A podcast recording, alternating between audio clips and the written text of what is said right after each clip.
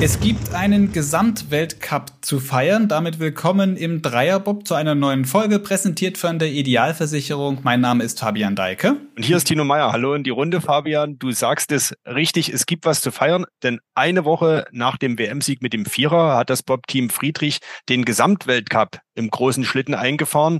Also die Summe aller Weltcup-Einzelrennen äh, ergibt dann den Gesamtweltcup-Sieg und da war Team Friedrich am Ende knapp vor Brad Hall, also eben genauso wie wir es eine Woche zuvor bei der WM in St. Moritz erlebt haben. Ja, und wir zwei sprechen uns jetzt gerade hier über eine Videoschalte und das aus gutem Grund. Wir holen nämlich gleich noch einen Gast dazu in diese Videoschalte, deshalb sind wir alle an verschiedenen Orten. Denn unser Thema heute wird nicht Bob sein, sondern eine andere Sportart, Biathlon. Genau, geht auch mit B los und ist auch eine Komplexsportart, äh, aber diesmal nicht im Eiskanal, sondern in der Loipe. Biathlon. Die WM in Oberhof läuft äh, seit ja, knapp anderthalb Wochen. Wir biegen sozusagen auf die Zielgeraden ein, sind so de facto beim letzten Schießen, nämlich äh, die Staffeln und die Massenstartwettbewerbe stehen uns noch bevor. Und wir haben uns einen ziemlich kompetenten Gesprächspartner in unseren Dreierbob geholt, wird zwischen uns Platz nehmen. Michael Rösch. Genau. Virtuell, er befindet sich oder er befand sich während unserer Aufnahme gerade eben auf einem Rastplatz äh, auf der Autobahn. Das Gespräch wurde vor diesem Gespräch aufgezeichnet. Ja, jetzt zugeschaltet Michael Rösch. Schön, dich wieder hier im Dreierbob zu haben. Grüß dich. Hallo, live auch äh, von der A4, vom, was ist denn das hier, Auswalder Blick, Rasthof. ja, bist nämlich gerade wieder unterwegs nach Oberhof. Da steht ja das letzte Wochenende der Biathlon-WM auf dem Programm. Vielleicht zum Einstieg schildere doch mal deine Eindrücke der ja, letzten Tage. Du konntest ja immerhin dein Goldsacko einmal anziehen. Ja, ich muss mich auch selber erst mal ein bisschen sortieren, weil die letzte Woche und jetzt die Hälfte der Woche oder fast Ende der Woche äh, für mich unheimlich stressig waren und auch sind, weil ich halt also wirklich so viele Sachen zu machen im Kopf. Und da habe ich auch immer gedacht, die Rennen gehen schnell an einem vorbei. Und aber nee, das ist, da ist schon einiges hängen geblieben. Angefangen von der Eröffnungsfeier, Stimmung super. Wetter größtenteils sehr, sehr gut. Wenig Nebel, wenig Nebel tatsächlich. Ja, fast zu krass. Ne? Heute ist natürlich wieder Nebel. Ich habe gerade eine Story von Eric Lesser gesehen. Oberhof at its best. aber ich glaube, das Wochenende wird äh, nicht so geil, aber soll der Stimmung mhm. keinen Abbruch tun. Aber war aus meiner Sicht, so was ich erlebt habe, alles tippitoppi. Äh, ein bisschen ernüchternd waren die Renntage in der Woche mit ja, 11, 12, 13.000 Zuschauern, wo sich auch viele gefragt haben, wie kann das sein? Aber wenn ich mir die Hotelpreise angucke und die Ticketpreise, braucht sich niemand wundern, dass die Hütte nur halb voll ist. Mhm. Das ist ein bisschen schade tatsächlich, ernüchternd, aber so am Wochenende und ich glaube, dieses Wochenende ist auch schon ausverkauft. Klar, die Sahnerennen sind natürlich da auch mit Doppelveranstaltung äh, wird das schon geil und natürlich dann auch aus deutscher Sicht der WM-Titel von Denise, das war schon krass. Aber ich würde die Geschichten gar nicht so über Denise und äh, bei den Männern über, über Johannes Tingesbö schreiben, sondern da gibt es so viel kleinere Geschichten, die das irgendwie bunt gemacht haben aus meiner Sicht. Und das ist, ja, das ist wirklich eine geile WM. Und das natürlich auch mal wieder hautnah zu erleben mit den Fans, das ist schon eine geile Sache. Hm. Ich Du hast im Januar 2019, also vor vier Jahren jetzt, so ziemlich genau bei einem Weltcup in Oberhof bekannt gegeben, dass du deine aktive Laufbahn beendest.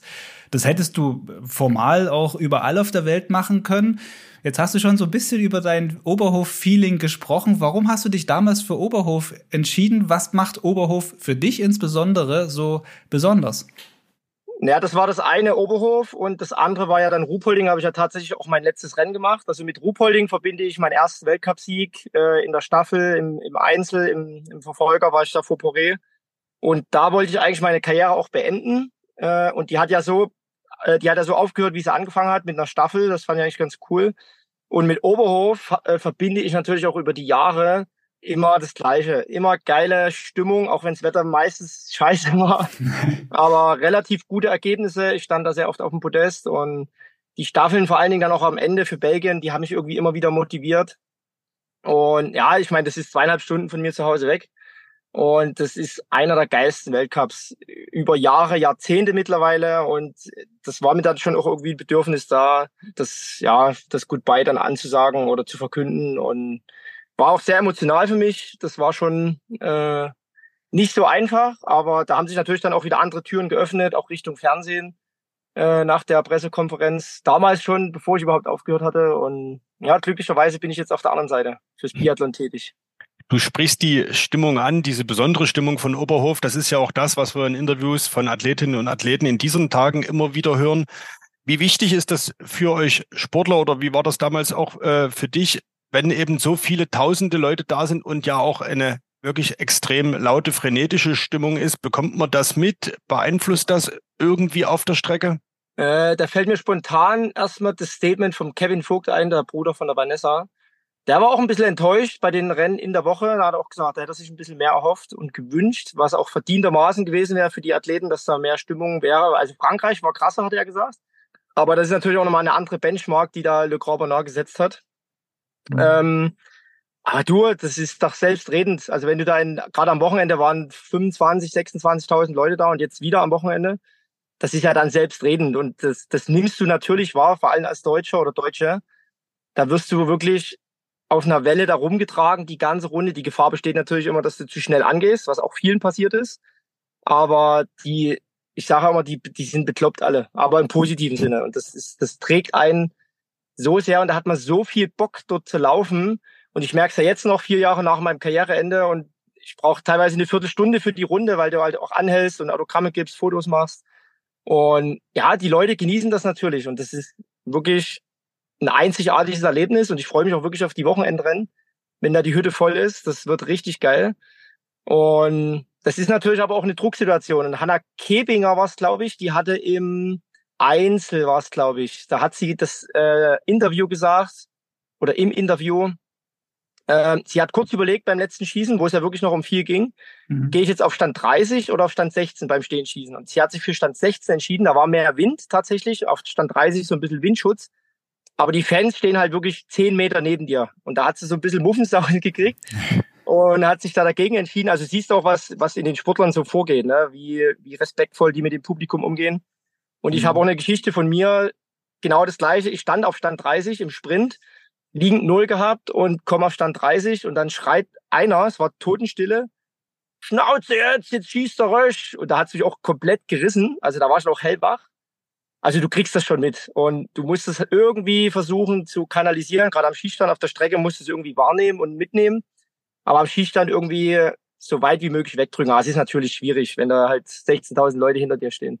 Du sagst, das Biathlon ist ja eine äh, Komplexsportart, bestehend aus Laufen und Schießen auf der Runde. Äh, trägt einen die Begeisterung am Schießstand, hast du gerade selber schon äh, erzählt. Ist es vielleicht sogar störend? Wie, wie, kann, wie kann man da die Konzentration halten? Ausblenden ist ja irgendwie schwierig. Oder kriegt man diesen Tunnelblick, von dem da die Rede ist? Ja. Kann man das Tunnelgehör sozusagen einschalten? Ja, das ist Fluch und Segen. Ne? Also das kann gut und schlecht sein. Äh, ich habe jetzt irgendwo eine Analyse von Bö gelesen, Johannes Tinges. Das, äh, der heißt Harry Luxinger, der hat tatsächlich eine Doktorarbeit in Biathlon, also Doktor des Biathlon ist er. Und er hat ihn jetzt über Jahre begleitet und analysiert und Tests gemacht und Hirnströmung gemessen und sowas. Und der ist wirklich in der Lage, sich aufs Wesentliche zu fokussieren und zu konzentrieren. Also der kann das sehr gut ausblenden. Der kriegt das natürlich mit. Jeder kriegt die Stimmung mit. Aber man kann das ja auch trainieren, dass man äußere Einflüsse so weit wie möglich wegschiebt. Und das kann er eben sehr gut. Das hat man jetzt auch wieder in der Mixstaffel gesehen, Single-Mix-Staffel gesehen, wie der unter enormem Druck einfach da mit 17 Sekunden die Dinger rausrotzt und es wäre nichts gewesen, wie im Training. Mhm. Und das können eben nur wenige. Ich konnte es punktuell tatsächlich, aber das, da musste schon wirklich sehr im Tunnel sein und das ist nicht so einfach. Ja, fürs schnelle Schießen warst du auf jeden Fall bekannt zu deiner aktiven Zeit. Jetzt kommen wir direkt am Anfang hier so ein bisschen ins Plaudern und du hast schon so ein paar sportliche Details auch aus dieser Woche genannt. Ähm, Johannes Tinjesbö ist natürlich der, ja, der Abräumer schlechthin, aber das war auch so ein Stück zu erwarten.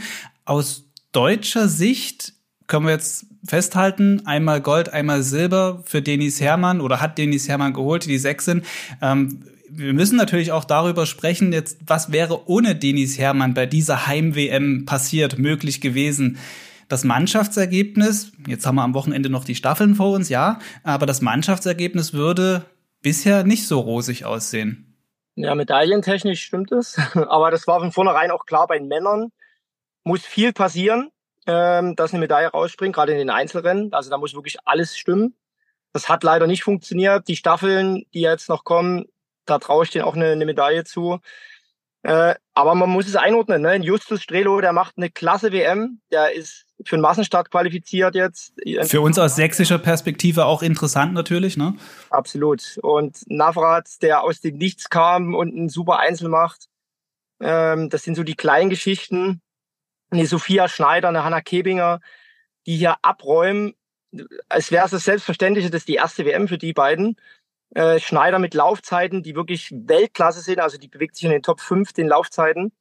Das ist absolute Weltspitze und das Gegenteil zum Beispiel Vanessa Vogt, die ist halt so ein bisschen an dem Druck, ja, ich will nicht sagen verendet, aber die hat es einfach nicht geschafft und sie war auch totunglücklich, hat viel geweint und das ist dann die andere Seite. Ne? Aber wenn Denise jetzt nicht gewesen wäre, hast recht, ohne Medaille, schwierig. Und natürlich ist es abhängig von dem Erfolg, von den Gesichtern vor allen Dingen, dass die Leute auch kommen.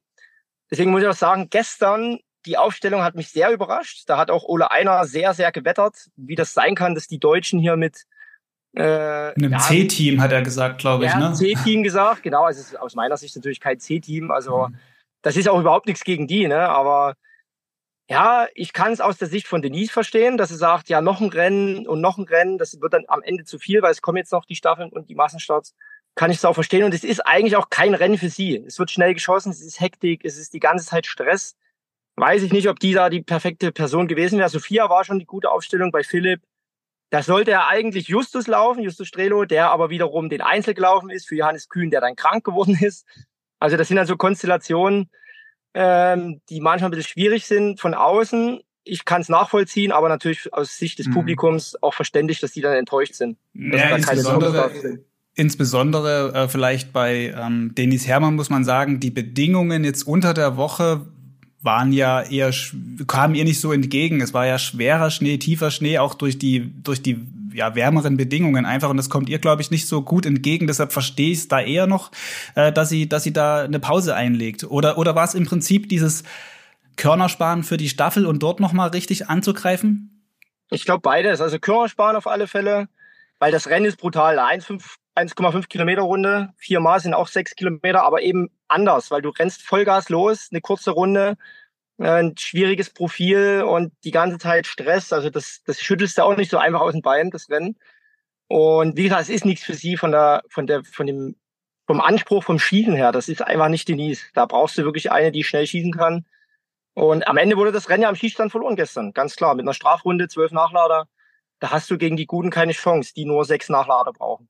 Es wäre also das Rennen für Justus Strelo Tatsache gewesen. Du hast es aber schon erklärt, wie es nun zustande kam, dass er äh, davor schon äh, laufen musste. Auch das, der, auch der Einzelwettbewerb ist ja eigentlich einer für ihn, ne? Mit mit ja. äh, viel Schießeinheiten. Sag mal was über deinen sozusagen Nachfolger aus äh, Ostsachsen, aus Altenberg, äh, der es jetzt geschafft hat in den Weltcup und auch äh, ja in wenn man so will, genau in der richtigen Saison mit Heim-WM in Oberhof. Er hat die Plätze 11, 12 und 13 belegt, sehr konstant. Wie, wie hast du sein Abschneiden und sein Auftreten in Oberhof bislang wahrgenommen? Ja, da würde ich auch ein paar Schritte noch zurückgehen. Also Justus hätte ich das ehrlich gesagt nie zugetraut, dass der A in die Weltcup-Mannschaft kommt, B dann auch knapp an der Olympia-Quali quasi gescheitert ist und jetzt C bei der WM steht und so eine krasse WM abzieht. Und das ist halt, das muss man wie gesagt einordnen. Justus ist jetzt, das muss man so ehrlich sein, kein Medaillenkandidat und der macht aus seinen Fähigkeiten, was er hat, ist top. Er hat er rausgeholt, gute Laufzeiten für seine Verhältnisse, top am Schießstand, genau richtig äh, zum Zeitpunkt, unter dem Druck auch abgeliefert und ja, das, das ist, die Ergebnisse sind selbstredend, also das ist absolut top. Äh, wenn er hier Top 10, Top 15 schafft und diese Saison hat er es ja auch zweimal bewiesen, dass er das kann. Und ja, da ist, glaube ich, sogar noch Potenzial da im Laufen ähm, was er sich jetzt auch hart erarbeitet hat über die letzten Jahre. Und also kann man nicht hoch genug einschätzen. Morgen, also am Samstag, ist ja äh, die Staffel, da wird er, glaube ich, dabei sein. Ne? Die Nominierung ist, glaube ich, noch nicht komplett raus, aber es spricht vieles dafür, dass er als Startläufer dabei ist. Und dann am Sonntag sozusagen der krönende Abschluss, der Massenstart. Ein kleiner Blick aufs Wochenende aus äh, Justus Strelo-Perspektive. Was denkst du, was ist für ihn drin? Kann er die Ergebnisse jetzt bestätigen? Ich meine, die Rennen zehren natürlich auch an ihm und er ist jetzt nicht der ausgesprochene Topläufer. Also mich würde es wundern, wenn er nicht läuft in der Staffel. Also ich sehe ihn auch auf Start das wäre schon eine bittere Pille, wenn er nicht am Start will. Müssen wir gucken. Das ist jetzt Strelo, Kühn, Rees, äh, Navrat, Doll. Also zwischen Ja, Nachfahrt hat halt einen guten Einzel gemacht ne? und ist läuferisch sehr, sehr stark unterwegs gewesen. Aber am Ende können nur vier laufen. Und das, das ist halt so. Aber ich denke schon, dass Justus läuft. Ähm, Massenstart wird er, also wenn er da wieder ein Top Ten schafft oder schaffen kann, es wären schwierige Bedingungen, es kommt viel Wind, es, es soll regnen. Ähm, läuferisch natürlich nicht so gut für ihn, aber am Schießstand, wenn er da mit 4x0 oder mit einer wegkommt, da kannst kannst dich schon mal schnell nach vorne spülen. Ähm, aber da, da geht es einfach dann, glaube ich, ums nackte Überleben. Also der ja. letzte Massenstart, 15 Kilometer, wieder fünfmal Bürgstieg hoch. Das wird schon brutal. Aber am Ende ist es, glaube ich, die, der Gewinn einfach, dass er dabei ist. Du hast die Ergebnisse schon angesprochen von äh, einzelnen äh, Teilnehmern und Teilnehmerinnen, eben von Justus, die die guten äh, 11, 12, 13 äh, Plätze, dann äh, Sophia Schneider, äh, Anna Kebinger, Hanna Kebinger, die es jetzt in die Top 10 geschafft haben, aber nicht auf die Medaillenplätze. Ist es das? Ist es auch, sage ich mal, der die Erwartungshaltung, die man einfach ans deutsche Biathlon derzeit haben muss, dass Podestplätze eben wirklich die Ausnahme sind, dass man aber so als Zuschauer, als Öffentlichkeit vielleicht eher noch so den goldenen 2000er, 1990er Jahren so ein bisschen nachhängt und denkt, ja, und deutsche Biathleten, das sind eigentlich immer sichere Medaillenbänke? Das ist das Problem, dass die Leute da ins Stadion kommen und denken, jetzt gibt's hier acht Medaillen. Das, äh, das muss man halt einordnen. Und ich habe es gerade bei Justus gemacht ich habe es bei Sophia gemacht, bei Hanna, wo die herkommen. Hanna Kebinger kommt aus dem Deutschlandpokal diese Saison. War dann mit IBU Cup äh, mit, mit guten Ergebnissen, dann plötzlich im Weltcup, plötzlich äh, Schlussläuferin äh, der Staffel und jetzt bei der WM dabei. Also wo die herkommen, äh, das muss man halt einordnen. Und dann ist ein Top 6 oder eine Top 10 Platzierung absolut, aber das will halt niemand sehen. Mhm. So ehrlich muss man ja auch sein, ne? die wollen ja alle nur Medaillen sehen. Und da können wir froh sein, äh, äh, glücklich sein, dass Denise die Medaille geholt hat oder die Medaillen. Äh, es wäre aber natürlich noch viel mehr drin gewesen in der Mixstaffel. Single Mix war auch alles drin, aber am Ende holen es halt doch andere und das ist halt schon schade. Aber ja, irgendwann wird auch Denise aufhören, irgendwann wird ein Benny Doll aufhören und wenn man aber mal reinguckt in die Ergebnisse Junioren, äh, EBU Cup, da sind schon gute Leute da. Aber es wird, glaube ich, auch ein bisschen dauern und die Zeit muss man eben den Leuten auch geben. Jetzt haben wir eine 18-jährige Selina Grotjan, die drei Medaillen geholt hat als Juniorin bei den Frauen. Also da kommt schon was nach. Jetzt hast du den Namen Benedikt Doll schon ein paar Mal erwähnt. Lass uns vielleicht noch ganz kurz mal über ihn sprechen, weil er ist so der unter den Männern, der immer für eine Medaille so, ja, würde ich mal sagen, gut ist oder wo man gesagt hat, okay, also ihm würde man es auf jeden Fall zutrauen. Jetzt hat er im ersten Rennen bei der Mixed direkt eine Strafrunde geschossen gehabt. Also es, er war so derjenige, an dem das dann hing, das Ergebnis. Äh, das tat weh, vor allem ihm selbst. Man hat auch gesehen dann auf Fernsehbildern, dass er da untröstlich war. Ähm, Im Einzel wurde er dann Fünfter. Das ist dann so das beste Ergebnis bei dieser WM bisher für ihn. Glaubst du, dass ihm gerade dieser Anfang der WM so ein bisschen den Stecker gezogen hat für die ersten Läufe, für die ersten Rennen?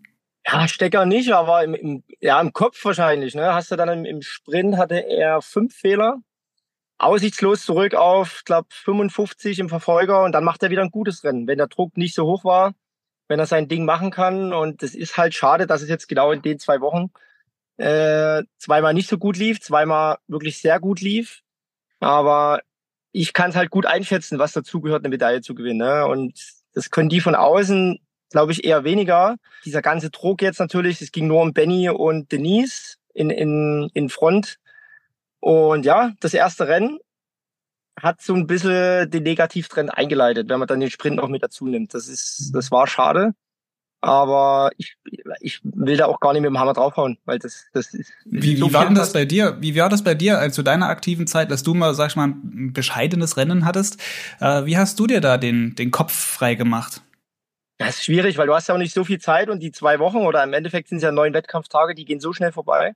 Vanessa hat es auch nicht geschafft, Vanessa Vogt. Die hat so mit sich gehadert, äh, die hat geheult, die hatte natürlich einen enormen Druck, Heim-WM, wirklich eine Heim-WM für sie. Und irgendwann kam halt der Punkt nach paar Tagen und der Einzel lief ja wieder ganz gut. Aber das ist schwierig, dass du haderst mit dir selbst, du hast so viel Druck oder machst dir Druck dir selbst. Und das hat man bei Denise gesehen zum Beispiel die hat es irgendwie geschafft, so eine lockere Stimmung. Die ist beim Einlaufen immer mit so einem leichten Grinsen rumgefahren, aber war trotzdem fokussiert. Aber natürlich einfach, wenn du weißt, du, du kannst dir die schnellsten Laufzeiten anbieten. Dann weißt du schon mal, okay, ich kann hier was reisen. Ne? Und wenn du so ein bisschen mit dir zweifelst, haderst, gerade auch so nach dem ersten Rennen, dann ist es schon schwierig. Und das ist für den Kopf eine Extremsituation und die mhm. kann halt der eine besser und der andere äh, schlechter bewältigen. Das kommt ihr halt dann tatsächlich zu Pass, dass sie eben auf der Strecke die, die schnellste oder eine der schnellsten ist und bei den Männern hast du eben dann diese Urgewalt mit Johannes Tinius Bö, der einfach alles gewinnt und alles platt macht, selbst wenn er am Schießstand schlecht ist. Ja, und das muss Benny, ich weiß nicht, ob er 100% in Bestform war, also man hat gesehen, er war gut drauf, aber er hat schon mal bessere Phasen gehabt im Laufen. Mhm. Und ja, da wird es dann eben in dem, in dem Sport, der so schön ist, aber der kann auch so grausam sein, sehr schnell bestraft. Lass uns noch mal kurz ein Wort zu den Norwegern verlieren. Wenn nicht Bö gewinnt, gewinnt halt ja eigentlich ein anderer. äh, was haben, du hast ja gute Kontakte auch äh, zu den Norwegern. Was ist deren Erfolgsgeheimnis? Haben die einfach so eine große Breite, dass dann immer mal äh, auch äh, zwei, drei absolute Topläufer hängen bleiben oder es wird auch viel über ihre Ski gerätselt, äh, dass da Zauberwachs drunter sei oder die Wachsmafia unterwegs sei. Kannst du uns ja. da einen kleinen Einblick geben? Oder kennst du das Erfolgsgeheimnis? Ja, ich habe ja jahrelang da trainiert in Norwegen und das fängt ganz woanders an. Das fängt einfach in dem Land selber, in der Kultur an. Ne, die haben acht Millionen Einwohner, die haben einen eigenen Sportminister. Unser Sport ist irgendwo im Innenministerium angegliedert. Die haben, die geben für Sport sehr viel Geld aus. Die, die Förderung ist nicht so krass wie bei uns. Also wir haben ja Bundeswehr, Bundespolizei, Landespolizei, Zoll. Wir haben ja da Stellen für die Sportler ohne Ende. Das haben die gar nicht. Die müssen ab einem gewissen Alter ihren Weg über ein Studium gehen. Die müssen das Studium finanzieren. Die nehmen Kredite teilweise auf. Und die gehen dann halt schon irgendwo an die, an die Existenzgrenzen. Ne? Also die wissen nicht, ob sie durchkommen. Aber das ist denen egal, weil sie es gerne machen in erster Linie. Es ist kein Zwang, die, die fahren mit zwei, drei Jahren, stehen die auf Ski, die ganze Familie steht auf Ski und die, die machen das, weil sie es gerne machen.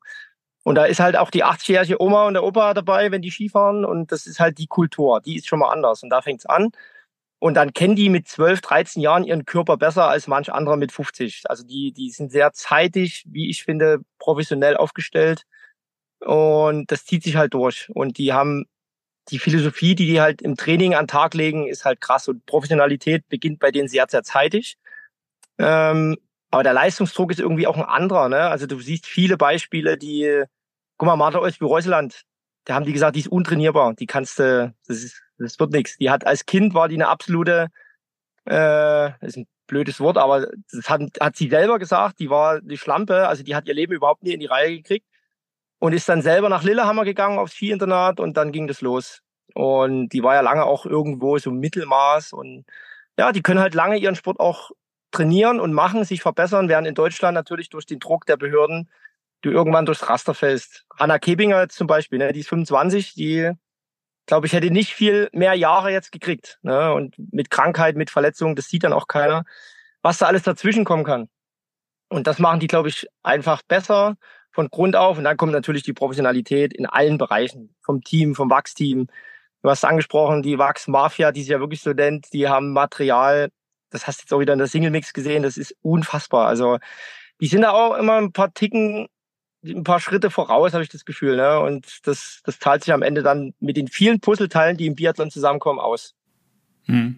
Ich habe mal da, das, das Glück gehabt, bei einem Skiweltcup in Dresden, also Langlaufweltcup, in so einen norwegischen Wachs-LKW reinzugehen. Und das war schon, äh, weil wir gerade beim Thema Wachs sind, kurz dieser Abstecher, ein ziemlich interessanter Einblick. Und da hast du dich gefühlt wie in so einem, ähm, wie in einem ewigen Max Wachsmuseum. Da äh, sind so viele ja, Schränke, Schubladen gewesen, unheimlich interessant und die wussten auch sofort bei diesen tausend Sachen, die dort rumlagen, zu was sie greifen müssen, bei der und der Temperatur, bei dem und den Umständen. Ähm, da gehört auch schon eine ganze Menge, ja, so, so Gemeinschaftswissen dazu. Und ich glaube, das, das ist dort auch eben vorhanden dann einfach, oder?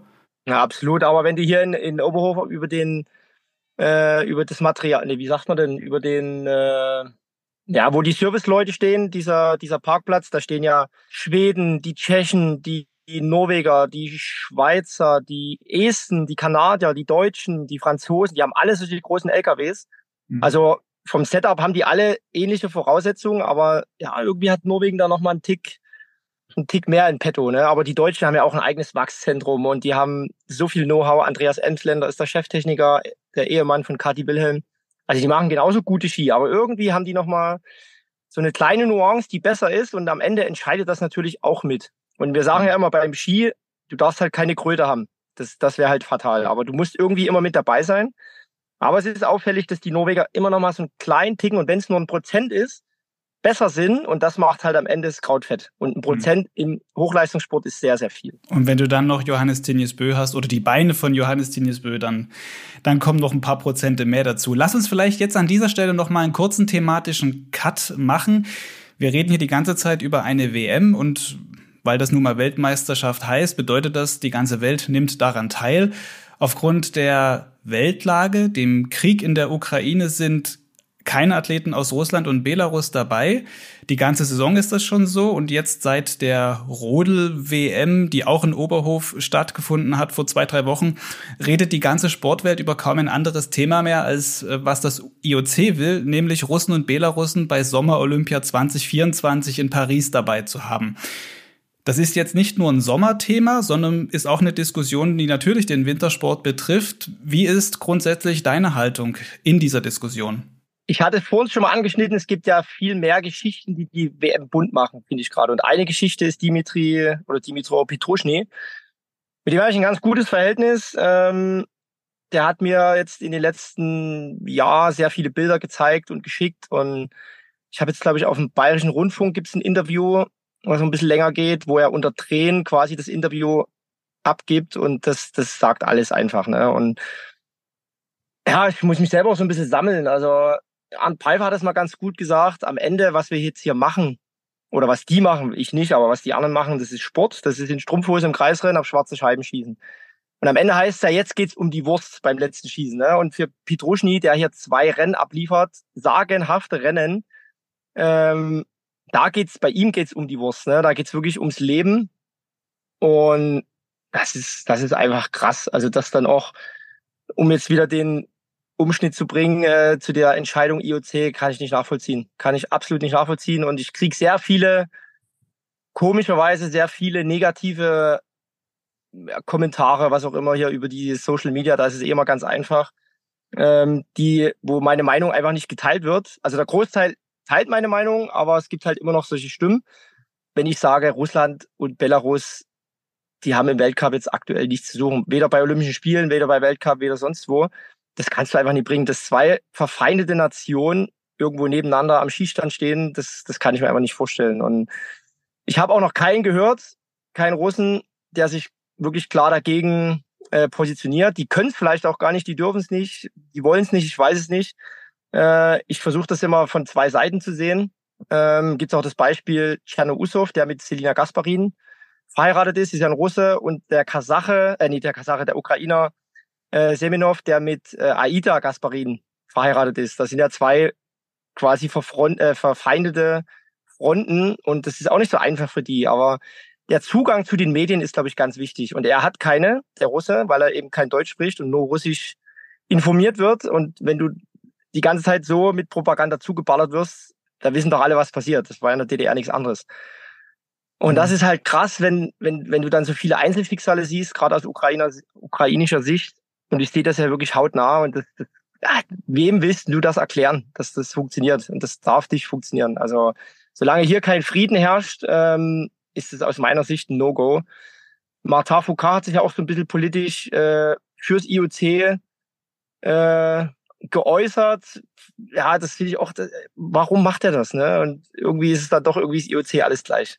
Zumal er ja in seiner Vergangenheit auch eher problematisches Verhältnis zu russischen Athleten hatte. Ja, ich meine, gut, das sind zwei Schuhe. Das ist eine Mal war das Doping, das andere ist jetzt äh, das politische Weltgeschehen. Und ja, das ist meine Meinung. Es kann nicht sein, dass das dann einfach so durchgezogen wird oder im Plan ist, überhaupt nachgedacht wird. Das ist meine Meinung. Es kann ja jeder seine Meinung haben, aber das äh, ja, mhm. finde ich für untragbar. Vielleicht noch zur Vollständigkeit halber. Dimitro Pedruschny ist ein ukrainischer Biathlet, der war jetzt bei der WM in Oberhof im Sprint sensationell Fünfter geworden, obwohl er im Vorfeld eigentlich nicht wirklich eine Saison hatte. Er war verletzt und befand sich davor tatsächlich im vergangenen Jahr auch im, ja, im Kriegseinsatz. Ja, das Bild ging ja auch durch die Welt, wo er einen Stahlhelm aufhat und da in irgendeinem so Bunker sitzt und sein Land verteidigt und äh, knappes Jahr später ist er hier bei der Biathlon-WM und sitzt in einer Reihe von fünf Norwegern auf dem Siegerpodest. Also er steht nicht auf dem Podest, aber er ist mit denen umringt und das, das ist ja eigentlich das Bild oder die Geschichte des Jahres für mich. Mhm. Jetzt fällt es tatsächlich schwer, nach diesem Thema irgendwie eine halbwegs stabile Überleitung zu finden. Wir stellen einfach fest, ähm, für die Sportwelt ist diese Diskussion und diese Debatte nicht einfach, aber auch für die gesamte Gesellschaft nicht. Du hast gesagt, du bekommst auch Nachrichten ähm, über Social Media eben, die, ähm, wo deine Meinung dazu nicht geteilt wird, eben russischer, belarussischer Athleten jetzt nicht dran teilnehmen zu lassen an sportlichen Wettkämpfen. Dennoch probier mir den Themenwechsel denn du bist jetzt neben deinem TV-Job als Experte nämlich noch unter die Schauspieler gegangen. Das ist jetzt die Überleitung. man, man sieht dich in den Werbevideos der Kampagne So geht Sächsisch des Freistaates Sachsen mit den Comedians Günther und Hinrich zusammen. Wie kam es denn zu dieser seltsamen äh, ja, Begebenheit? Oh Gott, ey, das ist eine gute Frage. Günther und Hinrich, die kenne ich jetzt äh, auch noch nie so lange. Ähm, ich kenne den Matteo ganz gut, das ist der Filmemacher für die, Matteo Rüger. Mit dem haben wir ab und zu mal Kontakt, sind auch ein bisschen Motorrad zusammengefahren, das ist ja auch so ein Verrückter. Und also Günter und Hendrich fand ich schon immer klasse vom ersten Video an, wo sie in der Garage da, äh, da ging es ja eigentlich los, ne? Mhm. Und die haben ja auch eine richtig steile Karriere hinter sich. Äh, dann habe ich mal beim Hillclimb, war ich erst Zuschauer, ich habe dieses Jahr auch mal mitgemacht, beim, da wo sie mit der, mit den alten Simson oder was auch immer, da einen Berg hochfledern und das ist einfach, das ist mein Humor, das ist sächsisch, das ist wirklich, so geht sächsisch, also das, da kannst du wirklich äh, die Schablone drüber legen, das sind da 80 Prozent, so, so sind wir doch einfach, oder? Also das geht, das Gelaber und die Art, das finde ich einfach geil. Und ja, dann kam es irgendwann mal auch spontan dazu mit dem Video, ob ich da Zeit hätte, das war auch alles wirklich sehr, sehr spontan, natürlich auch Glück gehabt mit dem Wetter, dass das alles so gepasst hat. Und ich war jetzt auch bei, bei Günter und Hindrich äh, beim das letzte Abendmahl heißt das. Äh, da haben wir so Schrottwichteln gemacht und ein bisschen dumm gequatscht und also das macht mir schon unheimlich viel Spaß. Also da kommt dir der Job als TV-Experte dann doch entgegen. Ja, also ich versuche das schon auch äh, dann auch zu trennen. Also wenn ich bei Eurosport kommentiere oder bei Sky meine Expertise abgebe, ähm, dass es jetzt auch nicht irgendwie ins Lächerliche gezogen wird. Aber ich habe mit meinem Kollegen Christian Akbasade von Sky, da könnt ihr auch mal gucken auf unseren Social Media Kanälen, ähm, haben jetzt einen eigenen Kanal, der heißt mr.kass.official. Und da haben wir halt auch wirklich sehr lustige Videos gedreht. Wir haben jetzt Simon Eder und Lisa Therese Hauser ein bisschen parodiert, weil Simon Eder ja so alt ist. Da bin ich mit dem Rollator zum Start gegangen und das äh, kam richtig gut an. Da hat auch Ole Einer Björndal mitgespielt, auch Johannes Tinglis Bö war dabei. Und das macht uns einfach so viel Spaß. Aber das ist halt auch, es sieht immer einfach aus, aber es ist auch harte Arbeit, vor allem für den Kopf, das irgendwie sich zu überlegen und umzusetzen vor allen Dingen. Deswegen habe ich auch ganz am Anfang gesagt, dass mein Stresslevel hier über die WM gefühlt bei 150 Prozent ist, auch wenn es nur 100 Prozent gibt. Aber ich, das ist sehr, sehr anstrengend. Aber es macht mir unheimlich viel Spaß. Und um nochmal zu, auf Günter und Hindrich zu kommen, die beiden, mit denen macht es halt sehr, sehr viel Spaß, weil die halt genauso ticken wie ich. Und da ist es relativ einfach immer abzudrehen. Und du trägst ja in den Videos äh, mitunter auch ein gewagtes Outfit. Äh, greifst du da einfach einen Kleiderschrank oder äh, wo kommen die Sachen her? Und dann können wir den Bogen gleich auch nochmal weiterschlagen bis zum Goldsacko. Äh, das ist ja praktisch jetzt in Oberhof der Hingucker. Also die, den bunten Anzug, den, ich habe mir irgend, das ist halt in meinem Kopf, müsst ihr euch so vorstellen, das ist eine Plaste-Schüssel, da sind zwei Kugeln drinnen. Und die treffen sich ab und zu mal, dann habe ich irgendwie so einen Geistesblitz. So, und da habe ich äh, letztes Jahr Olympia, da hatte ich irgendwie so ein Lied im Kopf und äh, so Aerobic-mäßig. Und dann habe ich irgendwie so nach so einem Anzug geguckt und da kam eins zum anderen und habe ein Video gedreht, so ein Tanzvideo Aerobic-mäßig auf Ski. Und das hatte dann irgendwie 350.000 Aufrufe bei Insta. Und dann dachte ich, okay, das kommt ganz gut an. Kann man ja weitermachen. Und so hat sich das dann irgendwie entwickelt. Ähm, und dann kam auch wieder eins zum anderen und habe das irgendwie weitergemacht. Und mit dem Goldsacko, das hatte ich zur WM 2021 tatsächlich schon mal in petto in Pokljuka, da gab es aber leider kein Gold. Und dieses Jahr hat es einfach perfekt gepasst. Und ich habe es irgendwie intuitiv eingepackt an dem Tag in die Kabine mitgenommen äh, und dachte, Denise, die, die rockt das heute. Und dann kam wirklich auch wieder eins zum anderen, so viel glückliche Umstände. Und dann habe ich das während der Live-Sendung rausgeholt, angezogen. Sigi ist fast vom Stuhl gefallen, weil da hatte ich auch gesagt, so das habe ich noch nie erlebt. Und hat mir dann noch live quasi die Krawatte gebunden. Ich hatte noch eine goldene Krawatte dabei. Und er hat sich da in seinem Headset noch verheddert und dann ist das Headset abgeflogen, als er die Krawatte abgemacht hat. Das war also wirklich so lustig. Aber ja, das, das macht mir irgendwie Spaß. Und sag, wird am Wochenende nochmal äh, golden getragen in Oberhof? Es hängt in der Kabine. okay. Also die Aussichten ja, wie soll ich jetzt sagen? Also die sind da.